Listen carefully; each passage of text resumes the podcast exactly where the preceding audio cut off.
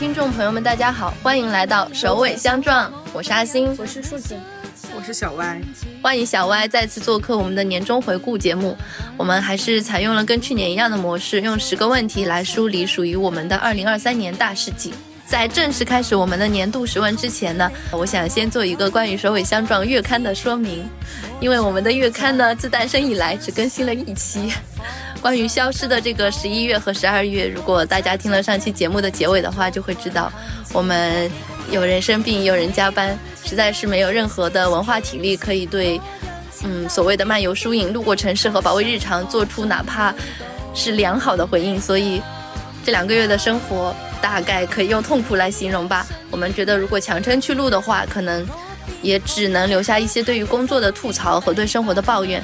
所以呢，我们就想这一期的年终就还是以月刊的形式发布。上一期是假期特刊，这一期呢就是年终特刊了。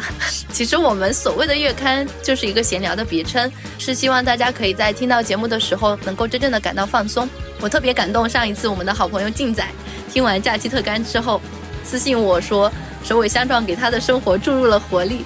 我觉得这个就是我们想要把我们的快乐、喜爱、忧愁等等分享给大家的原因和意义吧。那我们今年的十个问题并没有完全延续去年，因为不太想让它那么像一期书影音推荐，而是想要更加深入的进入自己的内心，找到我们生活里面真正值得记录的东西。所以喵喵喵喵喵，啊，我们的第一个问题是一个有故事的地点。我我的地点选在厦门，嗯，从一五年到今年是第八次、第九次，反正八九十次左右吧，去了厦门。最开始，呃，去厦门是因为我很喜欢的一部电影《烈日灼心》是在厦门拍的，就是它是一五年上映的嘛，嗯，所以我一五年十二月份的时候就去，然后把那个电影里面能够找到的在厦门所有的取景地都去。跑了一遍，然后那个时候就是纯粹的抱着我很喜欢电影里面的两个主角嘛，所以我就是类似于要路过他们的生活，当时心情非常的轻快。就是我记得当时有一个很好玩的点是，其实闽南话。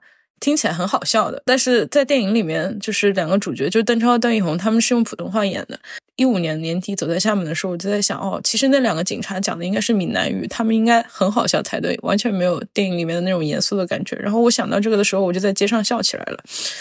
当时就是很喜欢那个虚构出来的世界，所以到后面每一年都会去一趟。去到第三次、第四次的时候，已经被我自己封为就是每年会去给他们俩扫墓了。今年的话是呃三月底，三月三十号左右的时候，有一个工作上的事情要去厦门那边出差，开了一个会，住在香格里拉。然后那个酒店旁边其实就是以前的一个取景的地方，嗯，香格里拉在观音山旁边嘛，观音山现在已经是一个 CBD 了。我当时一五年、一六年左右的时候去观音山那边还没有修好，就是只有那种很高的楼啊，然后楼外面的反光啊，呃，公交也不是特别顺。我当时可能走了八公里、十公里左右的的路程，然后徒步去到那个地方的。这一次去就是有一点点那种沧海桑田的那个感觉，嗯，因为你如果。年年都去，年年都去，是有点体会不到时间的流动的。但是你突然看到，就是以前记忆里的东西完全变了一个样子，就会觉得哦，原来时间过了那么久。加重我这个感觉的还有一点，就是我以前每次去厦门的时候，都会去湖滨四里那边，原来是个菜市场。我每次会去菜市场里水果店里面买一个释迦，买一个芒果，然后坐在公园里面就把它吃完。今年我也想这样去做一下，然后去到湖滨四里的时候，发现那个地方拆迁了。所以当时就觉得很怅然若失的这个感觉，我我感觉这这些年我的生活其实是没有怎么流动过的，但是看到有一栋居民住的地方被拆迁的时候，我就会觉得他们的生活已经发生了巨变，就是好像要看到别人的这种变化，才能感觉到就是所谓的这种流动性吧。当时也就比较有感触，但是也说不上来是什么感觉，然后。想了一下，就把今年的有意义的地点选在了厦门。我今年其实算是离开上海去了几个地方，但是感觉跟我以前去的地点都是有重叠的，就去探索的新的地方其实是比较少。嗯，如果说一个最喜欢的地方的话，那肯定是香港。但是因为之前我们上一期月刊还有第二十五期其实都有聊到香港的经历了嘛，所以这一题我就不提香港了。想来想去，最后还是回到上海。既然是一个有故事的地点，那我就选浦东美术馆，因为我今年是去了三次的，这三次也很有意思。第一次去是一个人，第二次去是两个人，第三次去是三个人，好危险！什么叫三个人？第一次去的时候已经是二零二三年的二月份，离现在已经挺久了。当时我们学校正是寒假期间，回上海之后呢，加了几天班，中间又有一天不用值班的。我就去了浦东美术馆，去看了那个绝美之境那不勒斯国家考古博物馆珍藏展，展出了古罗马时期的一些雕塑作品。那个当下真的就能够感受到那种那个时代的雕塑的肃穆庄严，也可以感受到一种纯洁性。虽然说我可能好像对那个希腊神话不是很了解，但是即便是在这种情况之下，还是能够被那种很古典的美打动吧。尤其是我记得我最喜欢的一个雕像就是雅典娜的那个雕像，就只能用美来形容了。我第二次去的时候是年终的时候，大概是。六月份，呃，跟马老师一起去的。这一次我就觉得观展体验特别的好，因为我以前跟一些朋友去看展的时候的感受都是，他们会非常的着急，或者是非常的心不在焉。但是马老师他看展 就很认真，所以我们两个就是真的是把每一幅画从头到尾，从上到下仔仔细细、认认真真的看。我们当时应该是看了里面的三个展吧，就看了大概四五个小时，还是五六个小时。看完之后很累，但是就觉得那个过程非常的，就是很沉浸吧。可以说，里面有一个展叫做《时间的轮廓》，它是大洋洲那边的一些有点像呃原始部落里面的那种，它会展出他们的一些面具啊、木雕啊，还有一些仪式或者是手杖之类的，就是那种原始部落的一些比较有特征的艺术品。它们的材质呢，主要是取自大自然。呃，木头、树皮、贝壳，我自己本来是对这些不太感兴趣的，而且当时我去看的时候，主要是想看那个六百年之巨匠，就是跟艺术史有关的一些作品嘛。但是当时跟马老师一起去，因为他对人类学比较有有兴趣，也有一些积累吧，所以这其实跟这个原始部落是有一点关联性的。他当时就提出一个问题：这些东西其实是他们日常生活里面的。物品就是对他们的意义和对于观展的人的意义是非常不同的，但是可能是因为他们遭到了掠夺，我们才得以在博物馆看到这些作品。他突然提到这一点的时候，我就觉得有的时候我们看到一些东西，可能会忽略它背后更加复杂的 一些因素。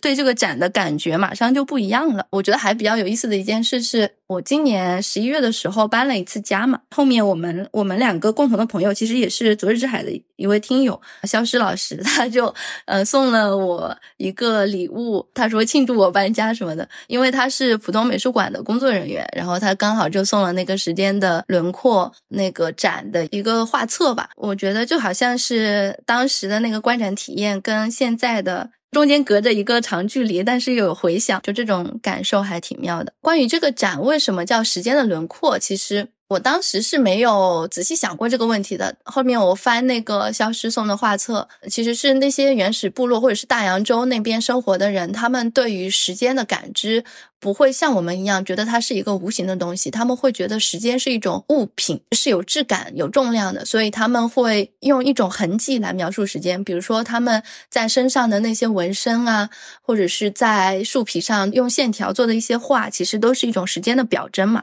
所以。他就用了时间的轮廓，把时间从无形化为有形的这种这种表达。第三次去浦东美术馆，应该就是年底十二月的时候。现在他们在展那个卡拉瓦乔那个展嘛，就看了《卡拉瓦乔与巴洛克奇迹》。是我上午在加班，就是周六下午过去的，所以人非常多，一进去就被限流了。进到展厅之后呢，就感受到的全是热乎乎的人气。所以观展体验其实其实没有那么好了，但是那天正好是消失在浦东美术馆值班嘛，所以就也跟他见了面，呃，然后他对这个展是比较熟悉的，因为他是策展人员，所以他也跟我们分享了一些他喜欢哪些画作，以及他从这个画里面能够感受到什么。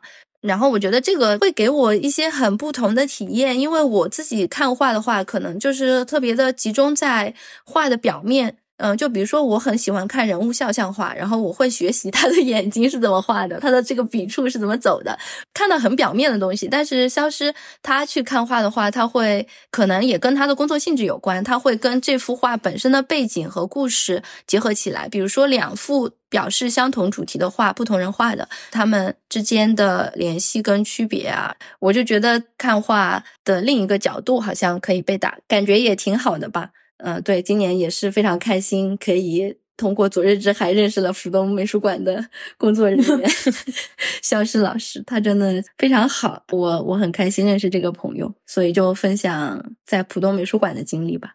浦东美术馆在哪儿？在浦东，我知道在浦东，就在陆家嘴那一站。哦，OK，因为我记得之前还说，呃，什么滴水湖附近开了一个很好看的美术馆是天文馆，上海天文馆。OK。我今年有故事的地点，我选的是武汉，因为今年我去武汉的次数比较多。其中印象比较深刻的就是我暑假回家的时候，有一个周末跟我妈两个人去武汉了。嗯，然后我们在武汉坐车的时候，就是他把那个手机落在了网约车上面，然后我们下车之后，我们去吃饭，他不是发现手机不见了，就。感觉他好像比较着急的那种，反正我就是看他很急，所以我就表现的非常不急，我就说没关系，然后我就 通过那个平台，反正就联系到司机，嗯，就跟他约定了时间地点，让他送过来嘛。就最后拿到了之后，我妈还专门叮嘱了一下我说这件事回去了别跟你爸爸讲，然后我不知道他是害怕。我爸会拿这件事来来取笑他，还是说他可能想表现出来，就是他一个人也能出门的这种？因为他确实近些年来他很少一个人出门，就是如果是他离开自己的城市出远门的话，一般都是我爸会跟他一起。然后我们有时候就会觉得他，嗯，比如说他如果到一个人来上海的话，我就会担心说他一个人。就是在地铁里面压根找不知道怎么看导航，怎么样找到他要去的地方，所以他有时候也会想表现出他一个人是可以出远门的这种。然后结果第一次跟我两个人出去的时候，他就把手机给弄掉了。反正就是在某些时刻能感觉出来，就是有时候会感觉到他在生活当中反过来会对我有一种依赖吧。就我我有时候会有这种感觉，所以这个有故事的地点就选到了武汉。喵喵喵喵喵喵。那我们进入第二个问题吧。嗯，分享一张手机里的照片。我就是在黄黄的 N 多美的精挑细选。黄黄是谁呀？黄黄是我的小猫呀。嗯，就精挑细选嘛，挑不过来，后来就挑了一张小狗的照。小狗的，怎么回事？树顶上的家味儿好重啊！刚刚是妈妈，现在是宠物。为什么是这张照片啊？你跟大家描述一下它是什么样的？就是我过年回家的时候，不是在小区里面看到的嘛？就一群小孩，相当于他们在小区里面看到了一只小黑狗，流浪狗。嗯，然后在还没有给它找到家之前，他们把每个人自己家里面或者是。在哪里找的一些不要的东西，给他搭了一个非常简易的窝，就很搞笑。这个是瑜伽垫，然后给那个小狗睡的是用那个枕头海绵做，身上可能盖了个什么游戏的，睡得好香啊。对啊，它也很听话，好像一个任人摆布的娃娃一样。对，有个挺好玩的事儿，就是我找了一些吃的给他们，去的时候。就是那些小孩突然就很兴奋，就是那种一突然有一种变成孩子王的感觉，就全围在我周围。明明我是给狗喂吃的，他们每个人都很兴奋那种。其实大城市的阿姨回家过年了。我其实每年都会拍很多照片，因为之前也买了一个相机嘛。我手机里的照片实在是太多了。反正就是看也看不过来，因为这个问题其实是我们从去年的那个十个问题里面保留下来的一个问题之一。像这这个年度十问，我也回答了好几年了。我以前基本上都选的是风景和静物照，今天选择了一个人物照，是别人给我拍的。哇哦，嗯，其实是一个背影，因为拍的很好看。哇哦，嗯，这是用什么拍的？胶片机拍的。嗯，就是在香港的时候，谁的胶片？你是什么？我也去香港了，我怎么没给你拍呢？对呀那你不给我拍，我有什么办法？为什么我认识的人里面没有人有胶片机？难道你不认识吗？就是在一个香港临海的中转的公交站牌的旁边，当时是因为觉得那个阳光太好了，那个水面水面波光粼粼的，我就拿着我的相机在那边拍海嘛。当时马老师应该就拍了一张我的背影，但我不知道他拍了我，因为他给我看这张照片的时候已经是差不多八月底九月份的时候。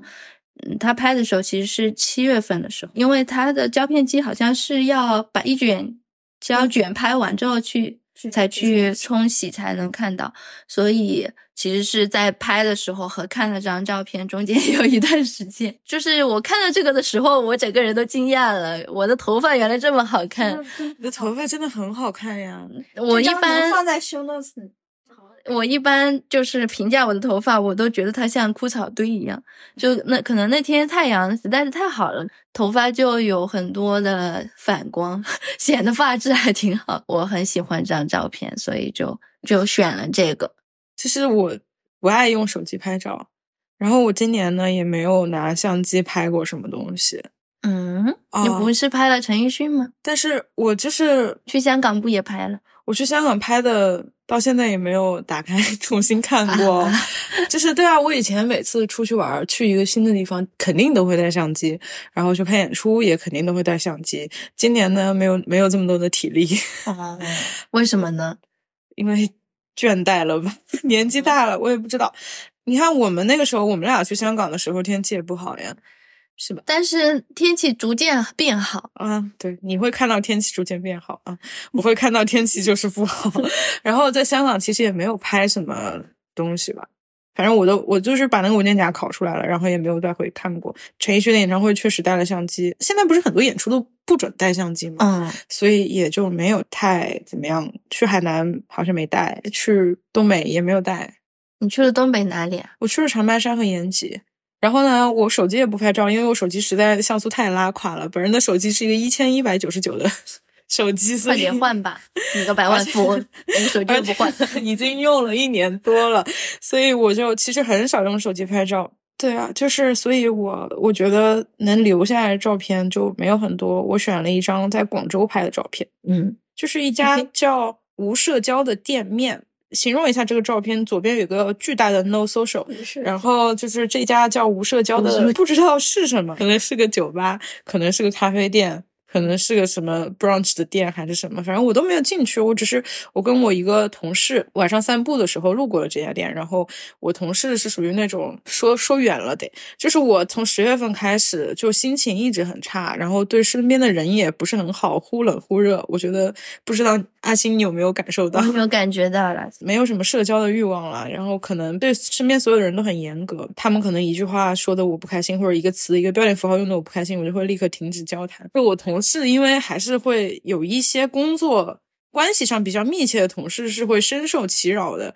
然后我有一次跟一个还算关系可以的同事，就因此我们深度聊过两三次，就是关于我们到底还要不要继续做朋友，我们之间到底怎么了之类之类的这样的话题。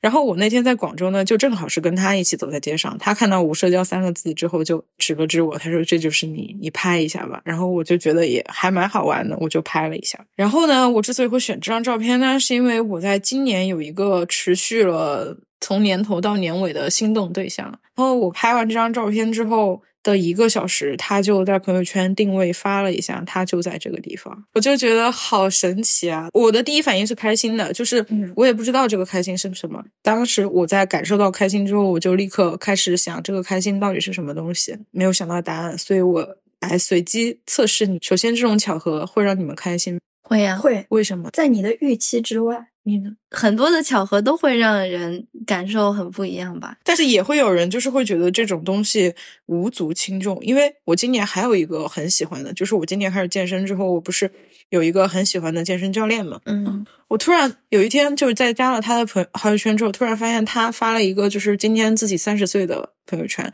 然后我就发现我们是同一年的，然后呢我们在同一个城市上高中，所以我哦们应该是在同一年在同一个城市参加高考的人。哦我当时又会觉得哇，好巧啊！然后我就跟他讲了，然后他翻了个白眼。啊，怎么会这样？就可能人跟人的感情，就是感受力真的是天差地别吧。嗯，我就在想，我为什么会为这种巧合心动？后来我的归因是因为我太自恋了。其实我会为这种心动，是因为我在我自己建好的坐标系里面发现了他们的身影，就是他又一次反过来说明了我自己的存在性，所以我才会为这样的巧合心动。这是我自己想到的答案。一定要有答案吗？嗯，我都知不一定要有了，但是我是都觉得就是这个现象出现了，然后我开心，这个现象就是我开心的原因。啊，yes，会但是想到那么但是但是我会觉得开心是一件值得警惕的事情。对，我不想被情绪控制，所以我会去想他的理由是什么。嗯，我喜欢被情绪控制。好，对，这就是我的关于这个照片的描述和故事和我的想法。那我们第三个问题是，今年的一笔文化消费，可以说书、影、音，或者是演出。今年文化消费确实很多啊，受不了了。今年的什么消费都很多。我们来反思一下没有存到钱的原因。对的，没有存到钱的因素是很复杂的，其中文化消费就是 很重要的原因。今年确实买了比以往每一年都多的书，就是以前呢，我的书架是放了很多在学校借的书，所以看上去很挤。现在是学校借的书全都还掉了，但是我的书架仍然很挤。对，但是我不打算说书。然后，嗯，电影的话，今年其实院线电影看的很少啦，所以也不打算说电影。音乐方面，今年还是在听粤语老歌，很少有那种让我听了一下子觉得很棒的。而且我觉得音乐上的消费确实现在也演唱会就是音乐消费啊。哦，我我我我我会把它划划进演出的消费。应该也算吧。演出的话，今年应该是很幸福的一年吧，就看了很多我很喜欢的歌手的现场，容祖儿、杨千嬅、王菀之、林二问，真的都是就是陪陪伴过我很多年的声音，基本上都是下半年一网打尽，还是挺开心的。想分享的一笔文化消费的话，就说一下年底十二月二十九号林二问的 live。它叫做“我们都是美好的”，是他在上海的猫猫 Live House 的一个一个小演出，其实也很便宜了，两百八十八块。先讲一下王菀之吧，为什么呢？今年王菀之其实看了两次啊，第一次是在我我跟小歪去香港的时候，中间跑去深圳看王菀之。当时呢，又在小红书上刷到灵儿问要在深圳开 live，我就觉得啊，深圳太好了。然后没想到到后面王菀之的场子就排到上海来了，就又去看了王菀之一遍。再到后面，呃，灵儿问的场子也排到上海来了，我就说啊，上海真是个不错的城市。当时，嗯、他的那个购票信息一出来，就马上抢了抢了他的票，但是他的票感觉不太好卖，因为过 了一天一两天还还还有很多余票，就是这个时间点其实对我来说是很尴尬的，因为今年元旦假期是十二月三十号到一月一号嘛，所以十二月二十九号的晚上很可能要加。加大班，一般一般别人说都是我十二月二十九号可能要请假出去玩，十二月二十九号要加大班。按照以往的经验，就是在元旦假期前的一天，一般是要加到晚上十一二点的嘛。所以，所以我买了票之后，我就我就很心慌。我当时买票呢是推断错误，我以为是十二月二十九号、十二月三十号、一月一号 三天放假，哦我忽略了还有个三十一号。就当时非常心慌的状态下，我就把这张票挂在了闲鱼，看有没有人买嘛。但是就是一直也无人问津。当时呃，差不多到十二月二十几号的时候，我们我们组就开了一个小会，讨论元旦加班的事情。突然说十二月二十九号可以不用加班了，然后我就贼开心。那天下午，嗯，就忙疯了。为了晚上六点多能走，那天下午我就干了好多的事情。我甚至忙到树总的消息都没时间回，这是非常难得的。六点钟下班之后，就赶到差不多刚刚好是七点四十多到到那边。虽然我整个人很累，但是林二问开场之后又嗨了。我真的觉得林二问是一个非常非常非常有活力的人。嗯，就我之前好像在节目里也说过，我以前在我读研的时候，其实是听林二问和卢凯彤很多的，尤其是林二问，因为他们两个当时正好是 F 三进解体单飞的时候嘛，我非常喜欢林二问的声音，呃然后他其实是陪陪我度过了很多考试季的。然后那个时候我看他们两个人的印象，我会以为林二问是社交不太好的刻板印象，然后卢凯彤是比较活泼的，但事实上正好相反，林二问他是一个。他是一个非常活泼、非常会来事的人。他在那个演唱会里面唱了一首歌，叫做《才女》。在唱那首歌之前呢，他说：“待会儿有一个大的互动，需要大家配合我。当我做出就是五指张开往上升的这个动作的时候，你们就大声的呼叫。”唱那首歌的时候呢，他还专门披了一个斗篷。那个斗篷他说是专门在淘宝上精心挑选的。是会发光的，就是他唱的时候，那个斗篷整个会有很多小灯亮起来。唱到副歌，那个大屏幕上就会出现，请呼叫，然后观众就开始喊。到最后一段的时候，上面会写疯狂呼叫，然后我就疯狂的喊，就是整个整场的氛围都非常非常的好。而且和王菀之不同的是，灵儿问的场子是有歌词的，这一点非常非常的重要。王菀之那一场。让我很难受的一点就是没有歌词，我只能跟着他瞎哼哼。但是林二问这一场的，就是全场都能跟唱下来，整个人都嗨疯了。然后虽然说十二月三十号我还要加班，但是那天晚上我还是非常非常非常快乐的。我今年的文化消费书这一块，反正就双十一的时候买了一波。然后到年底基本上都靠编辑老师们，基本上都还没看完。对，所以我也不打算聊书。我今年看了演出，呃，年初的时候去常州看了一个音乐节嘛，然后那个音乐节可能请的就是都是那种偏金属的乐队嘛，然后所以现场反正大家就是一定要摇头晃脑的这种。然后当时我们在就是在后排看的时候，有一个小孩。他就是那种远离人群，离舞台也很远，不知道。反正我觉得他是在模仿其他人的行为，就是他有看到前排的人就做这种动作嘛，然后他在后面一个人在后面自己 就就这样，你知道吗？特别搞笑。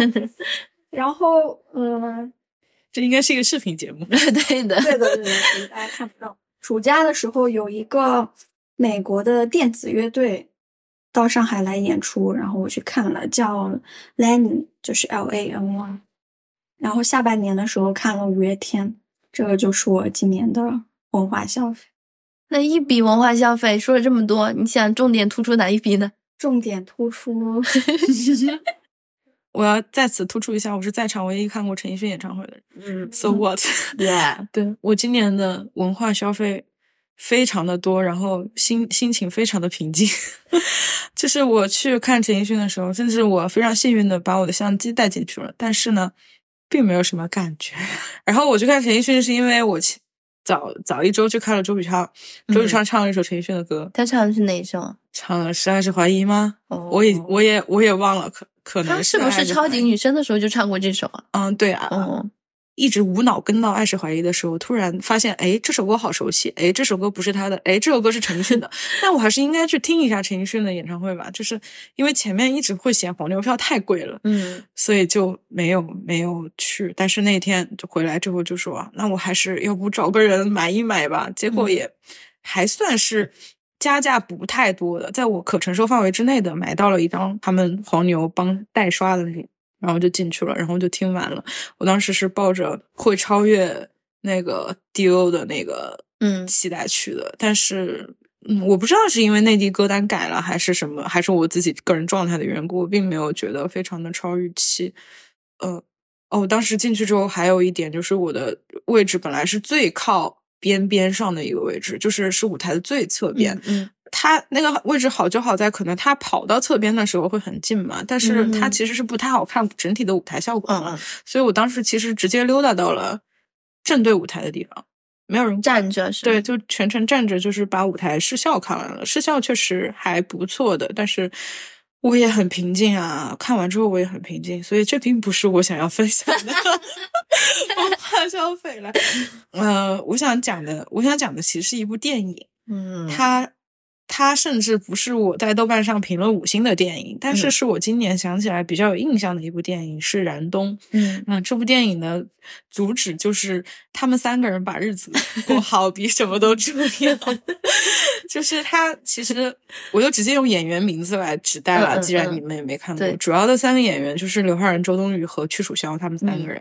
然后刘昊然在里面是一个从上海过去到延吉啊，这个这个电影是在延吉拍的，这也是我嗯为什么今年年底想去延吉的原因。嗯刘昊然是从上海到延吉去参加同事或者同学的婚礼的一个上海小白领，有点抑郁，感觉随时要去死的样子。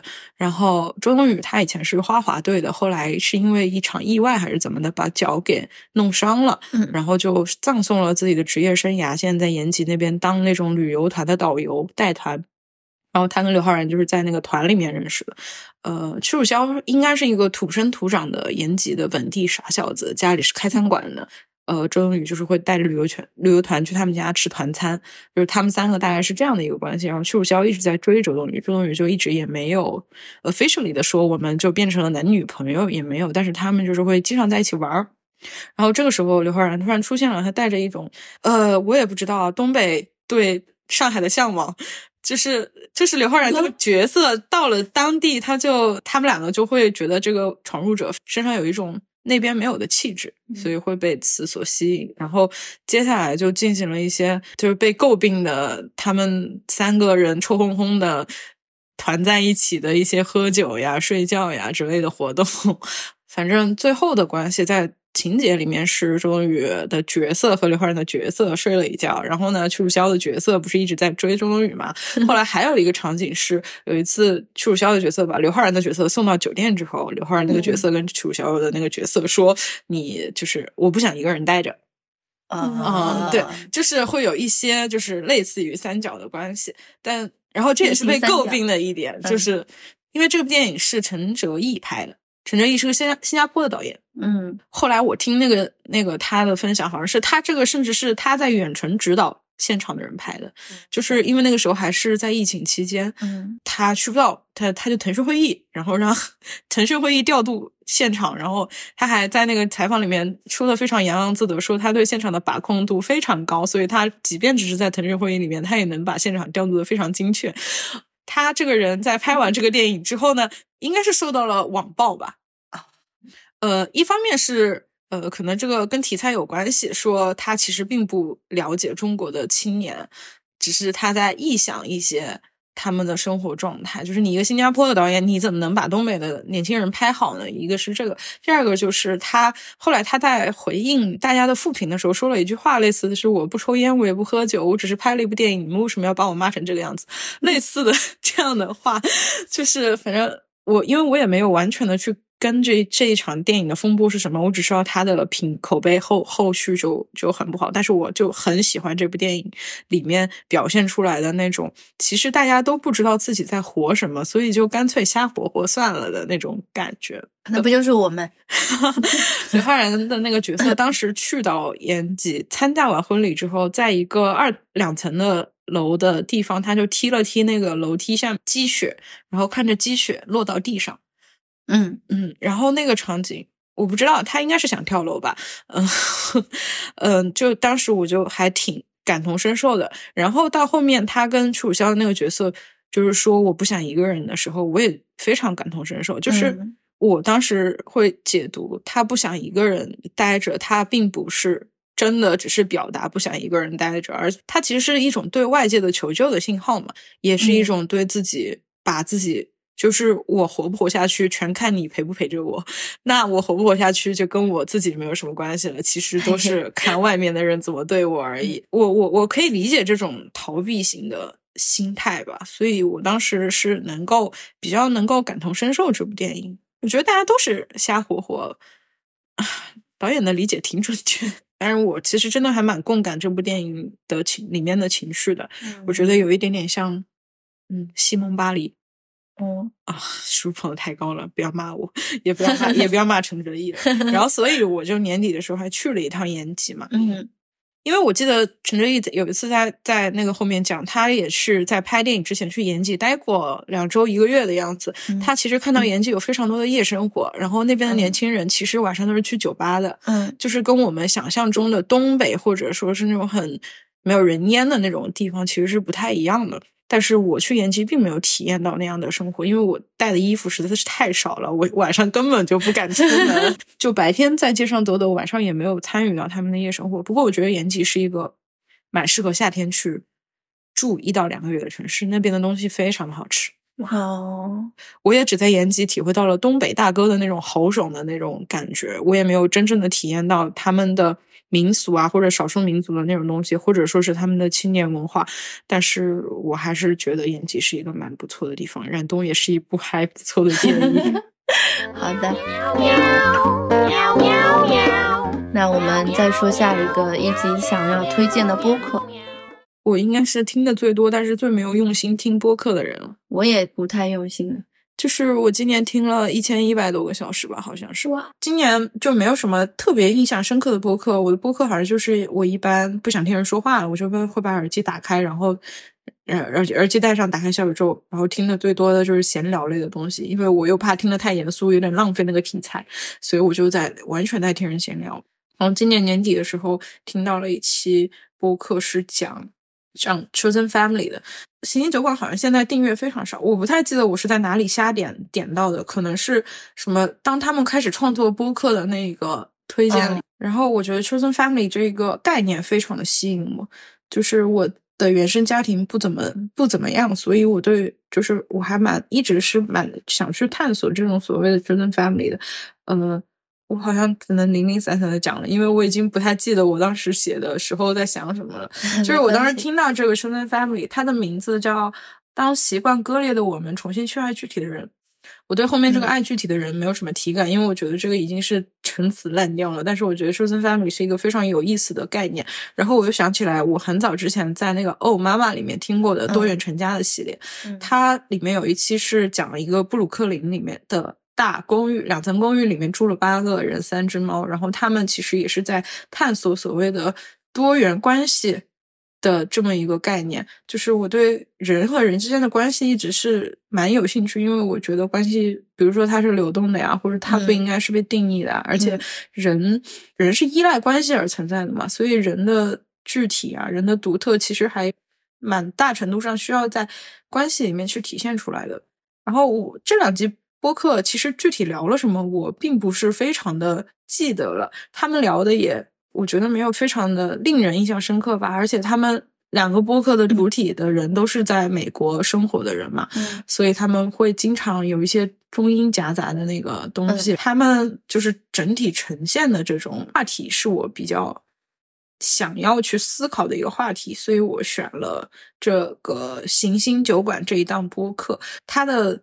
介绍我读一下，是在离散的时代学着讲述离散的故事。我觉得他整个概念还有他讲的故事都是还蛮吸引我的。就是一个人怎么在这个很大的世界里面活下去。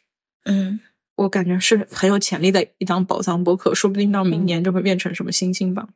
那我来推荐的播客是，嗯，有一档音乐播客叫不白听，九十年代审美复兴。重听那个好音乐爆发的十年，嗯，这个我当时我在复盘，就是我听了哪些的时候，我不是直接看我那个小宇宙的收藏列表嘛，嗯，然后就发现了这一期，然后那个评论区我一看，两个最高赞的评论都是我，然后我说什么 这期也太好听了吧，对不对？但我跟你讲，这个好听就真的是那个感官感官意义上的，就是纯粹的好听，是歌好听歌好听，然后这两个主播本身讲的也很好。第二个呢，就是这个呀。第二条评 高赞的评论是啥？就是他们给自己画了饼，说他们后面会专门更新一期跟呃 Y2K 相关的音乐的话题嘛。然后我当时就标记了个时点，我说特别期待这个话题的更新，但他们更新也比较慢，没。然后现在反正小宇宙上的订阅。只有四千多，但是我我觉得跟后来怎么样？我觉得这也是一场很有钱。我们我们是在买股票是吗？很好 听，是吗？是吗？既然你们都推荐了有潜力的播客，那我就推荐一个人气很高的播客吧。嗯，昨日之海吗？当然不是啦，竟然不是呀？对，因为如果说讲年度播客，我肯定选昨日之海嘛，因为跟昨日之海的联系是方方面面的，因为。这档播客认识了很多朋友，这个是我觉得它对我来说非常重要的意义。当然，它节目也特别好听。嗯但是我们这一次的题目是一集想推荐的播客，嗯那就是选择范围就可以扩大一点。我也是翻了一下我之前的听完的那个列表，太多了也没翻完，反正就看到那个古富而游有一期叫做哦“走逛公园去”，哦，有印象。然后这一期呢，就是因为听的次数比较多，所以印象会比较深刻。它是二零二三年四月份更新的。我刚刚开始听的时候，其实嗯不太舒服，因为它前面有一个香水的广告 但是它的内容确实还是非常好的，尤其是我们播客听众都很希望主播恰饭的，不会不舒服的啊。哎呀，对不起，就是我没我我也不是不舒服了，就是因为社会现状不盈利，可能有点酸，大家就这么理解好了。笑啊，内容真的非常好啊！尤其是他们，他们一开始其实是聊到上海的那个公园嘛，然后你就可以跟着他们的讲述去想象他们聊的地方在哪里，然后那个公园旁边又是哪一条街。虽然有的地方我可能没去过，但是有些地方确确实是可以想象，而另一些地方确实是可以收藏以后去的。嗯，而且他们的这个不仅是对于地点的推荐，他们是会把某一个公园的呃，就是结合历史去讲，所以这个公园它是怎么发展起来的，它的景致是怎么样的，它背后有什么样的故事，他们都会以一种看似闲聊，但实际上很有内容的方式讲出来，很有厚度。就他们会从这公园这个概念。切入去延伸到很远的地方，包括就是不只讲到公园，要讲到城市规划，讲到一条街的名字它是怎么来的，讲到很多的典故啊，就是每个人的家乡又有什么特点呀，很多的点都聊到了。我我觉得这个播客内容的设置 也非常好，很值得我们学习。然后我听了，说你想说这个，我听了这期播客之后，也非常的想去逛公园。嗯，我本身也非常的喜欢逛公园。学习推荐那个，你以为我会推荐什么？你讲到古富而游的时候，我第一反应就是孔乙己的长衫，林二贝尔的短发。哦哇，这个选题太妙了。对，这个选题确实很妙，但是我我我是想讲一些比较轻松的播客。其实，嗯因为我回顾一下，就是那些比较严肃内容的播客，我当时听了，虽然感受可能会很深刻，但是实际能转化到的东西其实是很少的，反而是一些比较轻松、让我有共鸣的内容，会让我印象更深刻一点。所以我就还是推荐《逛公园》这一期。对，真的古富而游的那个列表，就是那些标题真的很贵选题。真的很好。啊，他们他们三个确实也聊得非常好，嗯，很喜欢，很喜我欢。看了一下，，我今年唯一收藏的一期单集是什么？言外之意的，我的对象可能想杀我。你是有这种感受吗？没有，但是我觉得他们也聊的。这期言外之意我，我很少听哎。我觉得你们一般收藏是什么在收藏？我觉得会回听的，对对对。我觉得以后会用到，比如说我今年收藏了东京脱线时间的制造濑户内海富二代造船公司和安曼创始人。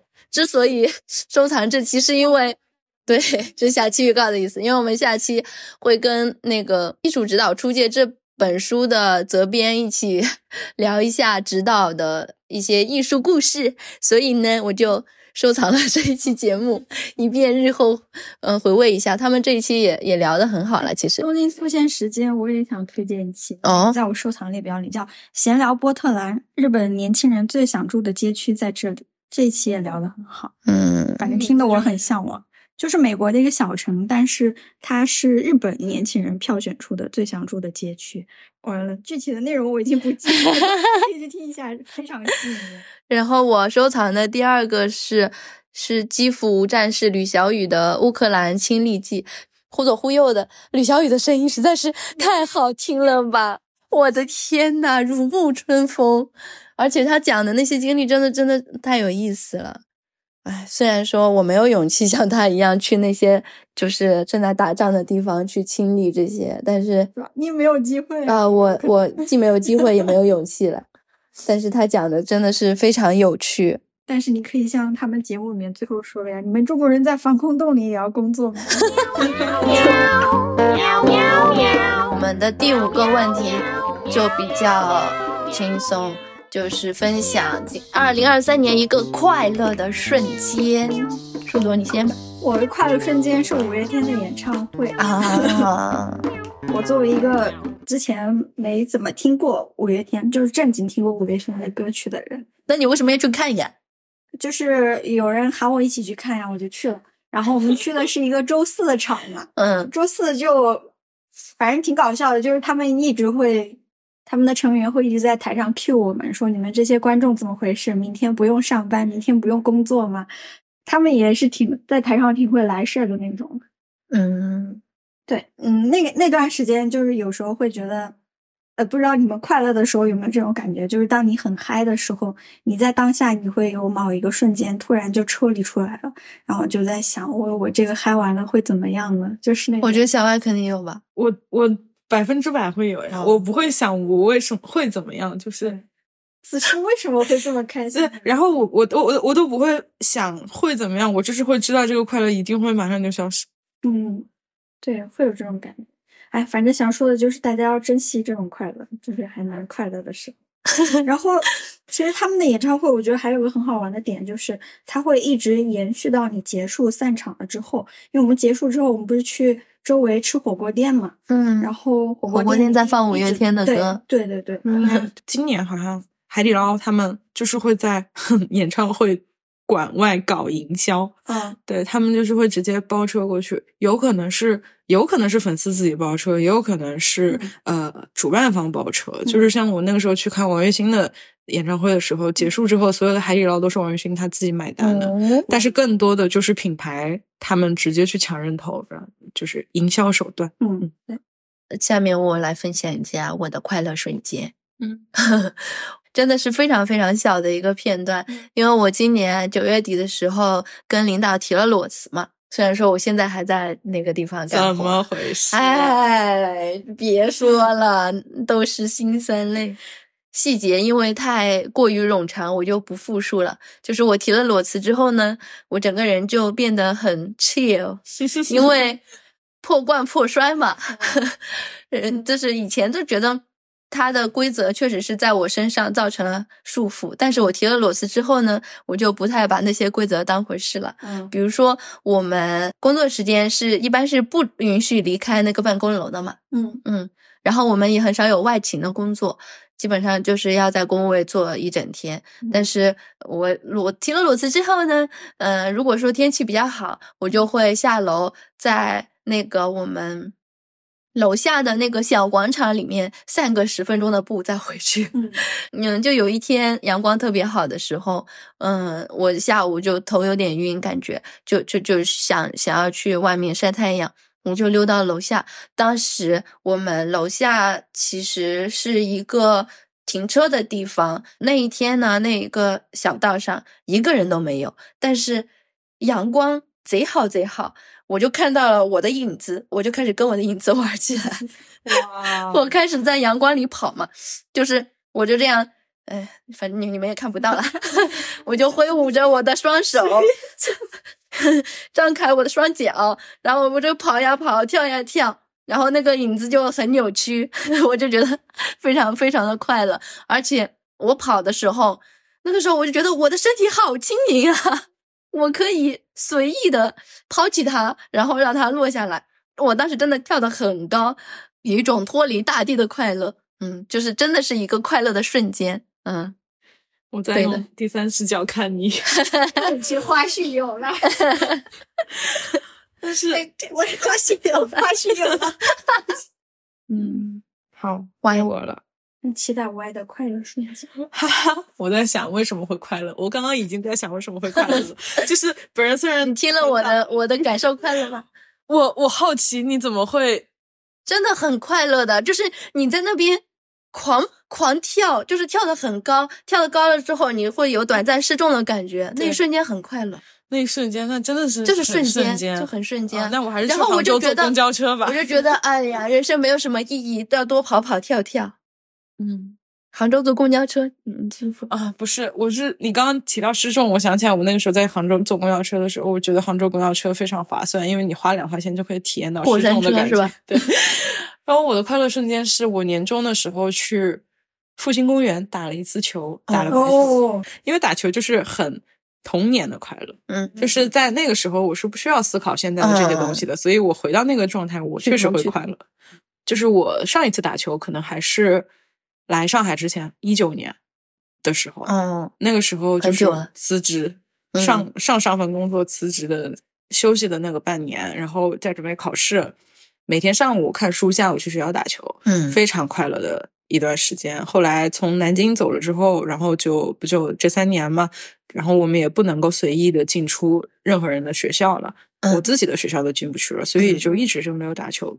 然后今年也是听说，嗯，这个东西就是会跟很多事情串起来，就是在得知我的年度心动对象他大学的时候也打球之后，我就想，那我今年也要去打个球，打一次吧。然后那个时候就在小红书上随便找了几个人，我们就说，那我们就去颠颠球也好呀，我们就去了那个公园里面。就我们约的下午两点多开始，到下午五点就陆陆续续有人来，都是呃，就是大家水平就很参差不齐嘛。而且公园里面其实是没有球网的，所以我们只能颠颠球。就水平相当的人就两两颠球，然后不太会打的就会打的人教教他。我觉得这个是我不知道其他的体育运动会不会这个样子，但是我在所有打排球的地方都能够感受到那种技术稍微好一点的人，真的会非常耐心的带新的人的那种感觉。就是我从小学的时候开始打球，就是一直是。就是看到人，比如说姿势不对，就马上告诉他你应该这样这样这样，就好像是一种基因里面的 东西。然后那个下午就变成了，就因为那个下午来了四五个小女生，她们不会打球，但是她们就是带着自己的排球和和排球少年的那个漫画里面的周边，还有 还有那种应援旗，还因为看这个，对他们就是因为这个，然后好像我们打球的。后面两三周还是什么时候？呃，上海会有一个排球少少年的那个 Only 的展，对，啊好想去。有几个人，可能两三个打的比较好的人，就从非常基础的姿势教他们开始，就那个下午就在就在那个公园里面去打一打球。然后当时因为很多人都带了球，然后我们带的都是不同品牌的球，就是有黄蓝的，有白绿的，就是所有四五个球一起放在树下的时候，确实有一点点像小学、初中。在训练时候的那个感觉，所以那个时候我就会觉得真的还蛮快乐。嗯，而且那在那个公园里面，我遇到了一个前同事，完全没有想到会遇到他。嗯，我们关系还可以。后来打完球之后，我又在路上瞎溜达瞎溜达，然后看到一家喜欢的面包店在在市区里面开分店了。而且这两个巧遇的元素又都和我的年度心动对象有一点点关系，所以我当时又会觉得很开心。嗯我第六个问题就是一次哭过的理由。刚刚聊了开心的，现在聊点伤心的。小歪，你先来吧。看毛东的专场的时候哭了。他年底的时候在上海开了他的陈州的个人脱口秀的专场，是亲友版，就是试讲版嘛，就没有上大剧场的。然后，所以他其实讲了挺久的，好像他个人上台讲了一个小时五十分钟，哇，非常精彩的一个专场。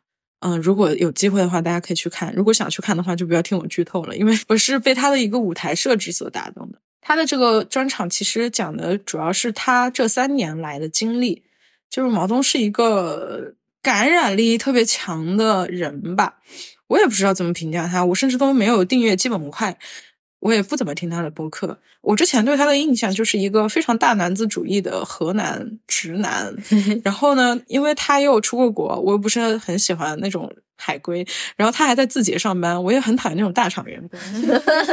要素拉满，他还很大男子主义，类似于我就是要赚钱，让我女朋友过得好之类的，我就会觉得、哦、这个人跟我气场不是很合。但是呢，他又是我不知道他是不是那个所谓的 INFP 啊，就是 非常 非常敏感，然后也愿意暴露自己的情绪，然后也非常真诚，所以他有非常多的人喜欢他。他来上海开那个专场是选在二十二号到二十四号那三天。然后我去看的是二十四号，二十四号是一个平安夜，然后他上台第一个解释就是为什么要选在这几天开，因为他当时还是一个文艺青年，在北京的时候过节的时候，老是看到别人热热闹闹的聚在一起，但是自己没有地方可以去，又不想自己待在家里面，所以他很希望那个时候自己是有地方可以去的，所以他就选在了在节日的时候来上海办这样的一个专场。听起来很 INFP。嗯，然后我就觉得，嗯，真的呀，因为我那天就是没有人过节。我下午两点钟运动完之后走路 哦，他演完专场之后真的唱了圣诞节。继续堆满了的感觉。继续，那个下午我从闵行走了十几公里，走到了黄埔看这个东西，因为我没有事情走黄埔，我就是走了，深深的走了三四个小时。所以我当时作为一个在平安夜真的没有事儿做的人，听到这个解释就觉得哇，有点感动的。他的其实段子也还挺不错的，也挺扎实的，除了一些我不太喜欢，他有一些口癖我不太喜欢，然后有一些。就是擦边的段子，我不是很喜欢。但是这些我估计在大剧场的时候他都会改掉，所以大家可以放心的去观看大剧场的 演出。我在哭的是他最后的那个段子，他讲了一个自己在墨西哥被抢劫的经历。他其实是一个很好笑的点，就是墨西哥的大哥抢他的小米手机，就小米手机其实只要一千多块钱，但是人家掏出了枪要抢他这个一千多块钱的东西。因为人家掏出了枪，所以他当时觉得自己可能要死在那里了。但是后来。在经历他一系列的艺术创作和表演之后，就是他跟大哥都同时后退，然后两个人同时转身都跑了，啊，大概他就是没有死在那里。但是今年毛东，据他本人所说，他经历了非常大的情绪问题，应该也是抑郁了。然后他在抑郁的时候回想起来那段经历，就想，其实我本应该死在那里，但是我没有。呃，可能真的存在很多个平行宇宙，然后我现在活下来的这个宇宙已经是其中比较好的一个宇宙之一了。我觉得他说的挺有道理的。哎呀，我刚听你说我本应该死在那里，我也有点伤心了。他又引用了一段书评嘛，评史铁生的，就是。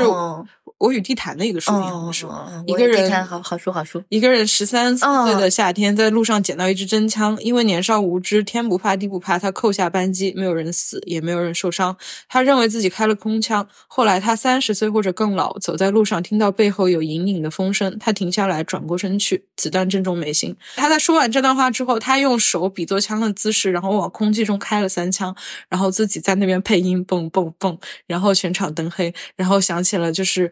波西米亚的进行曲那首歌就是《Mama I Just Killed a Man》，然后我当时觉得我操，太牛逼了，太牛逼了，太牛逼了！怎么能这么设置啊？专场就应该这么搞啊！然后就是因为我也不知道为什么会哭，嗯，就是有有点感触，然后又因为他把灯都关了，反正也没有人看到我哭，所以我就很放心的哭了。嗯，就我当时会觉得可能。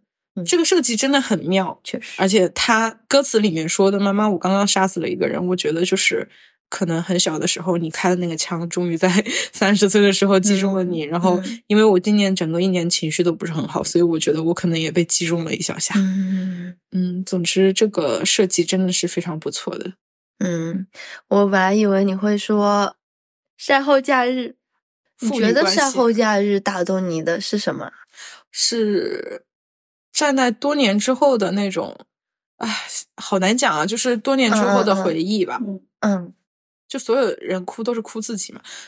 你是在哭你爸爸？我不是在哭我爸，但是我是在，是我觉得，如果你真的是要我 去想最最内心的深处，看《山后假日》为什么会哭，其实我会觉得，就是因为我爸不爱我呀，所以我才会哭。受过愤怒的海，我都看哭了啊！看受过愤怒的海，我真是全程在骂人。因为我哭了，所以我对这部电影的感情就很复杂。对我来说，它肯定不是一部好片子，嗯，但是它又有很戳中我的点，就是那个很东亚的父女关系。OK，嗯，就是我非常的理解那个，也不是理解吧，就是他说他自己说没有爱的时候，我就觉得真的很伤心。因为爸爸会觉得是有爱的，我爸爸肯定觉得他爱死我了，但我也并不是说我体会不到他的爱，只不过是他爱的方式会让我很不好受吧。嗯，所以就是我就感觉我很能共情里面他所要讲的那种原生家庭的问题。虽然说原生家庭这个词，反正现在也聊起来觉得挺烦了。嗯嗯，所以我我我当时哭的挺厉害的。但是我并不会觉得这这是一个好片子，比如说对女主的一些展示、表达都还挺怪的，但是我又很能理解她为什么会跟很多不好的爱缠在一起，因为她不知道嘛。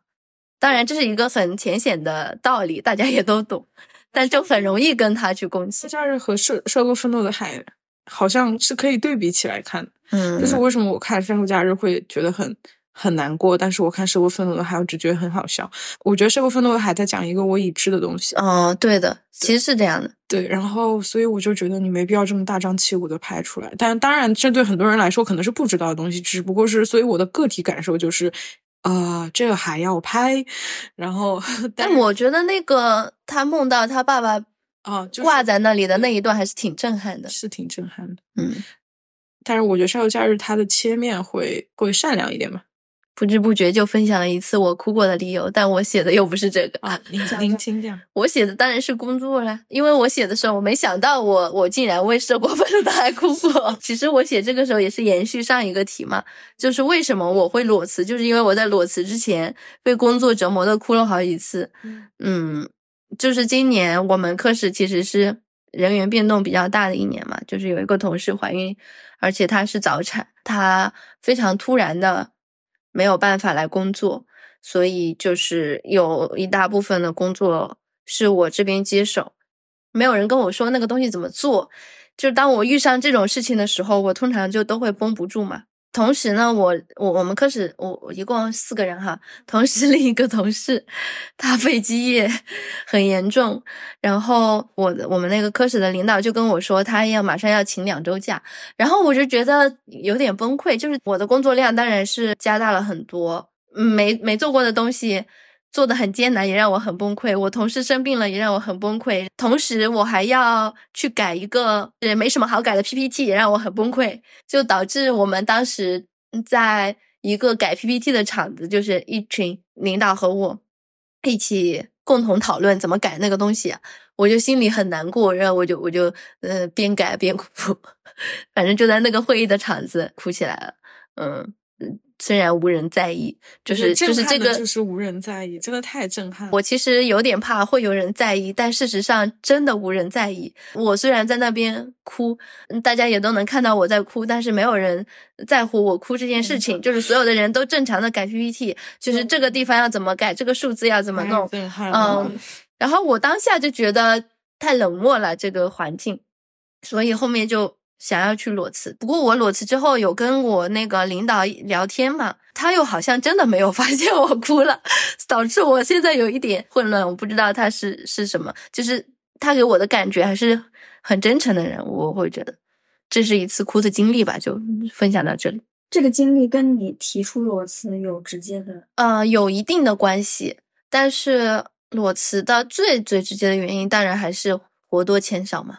活多钱少，但是还留在这里的原因，是因为我觉得我目前的同事跟领导人都还不错，但是这件事情让我觉得他们人也不行，就没有再想在这里待下去。嗯，反正没多久我就提了那个裸辞的申请嘛。可是后面领导跟我聊，我又觉得他人还不错。你们这种人，领导最喜欢。唉，好烦啊！就你们的回答都是。就是还是有那种伤心的一面嘛，然后我的哭过的理由也是幸福的哭，不是啊？怎么是幸福的哭？我是被 饿哭的，我就觉得是这样的。我还目睹了这一次，怎么会饿哭呢？工作太辛苦了，又中午又因为工作不吃饭，就嗯，对，今年有很多次中午在工作，然后没有按时吃饭，总之它都是工作的错。然后我那天下班的时候，我们去吃饭的时候，其实已经很饿了嘛。然后一直在办公室工作，下班之后直接去了我们吃饭那个地方。嗯嗯，当时就已经在那个大厅，就是休息的那个沙发上，已经瘫在那儿。然后那个时候就问老板，先点了一份叫什么南瓜饼，嗯，就这种高碳水的嘛。然后就在等那个南瓜饼的过程当中，我就饿哭了。饿哭了是一个什么体会？我们没有饿哭过，我也没有饿哭过。我也是。但是我会觉得生理上的难受是真的会让眼泪出来的，因为我也有一次还是在工作上，不是又肺炎了嘛？肺炎掉了差不多四天水之后，我又去上班了。上班的那天早上，我就觉得非常非常的不舒服，我就很难受很难受，然后眼泪就一直往下掉，一直往下掉。然后我同事过来找我问问题，他说啊你怎么了？我说我没事啊，但是眼泪就一直往下掉，就是因为我身体太不舒适了。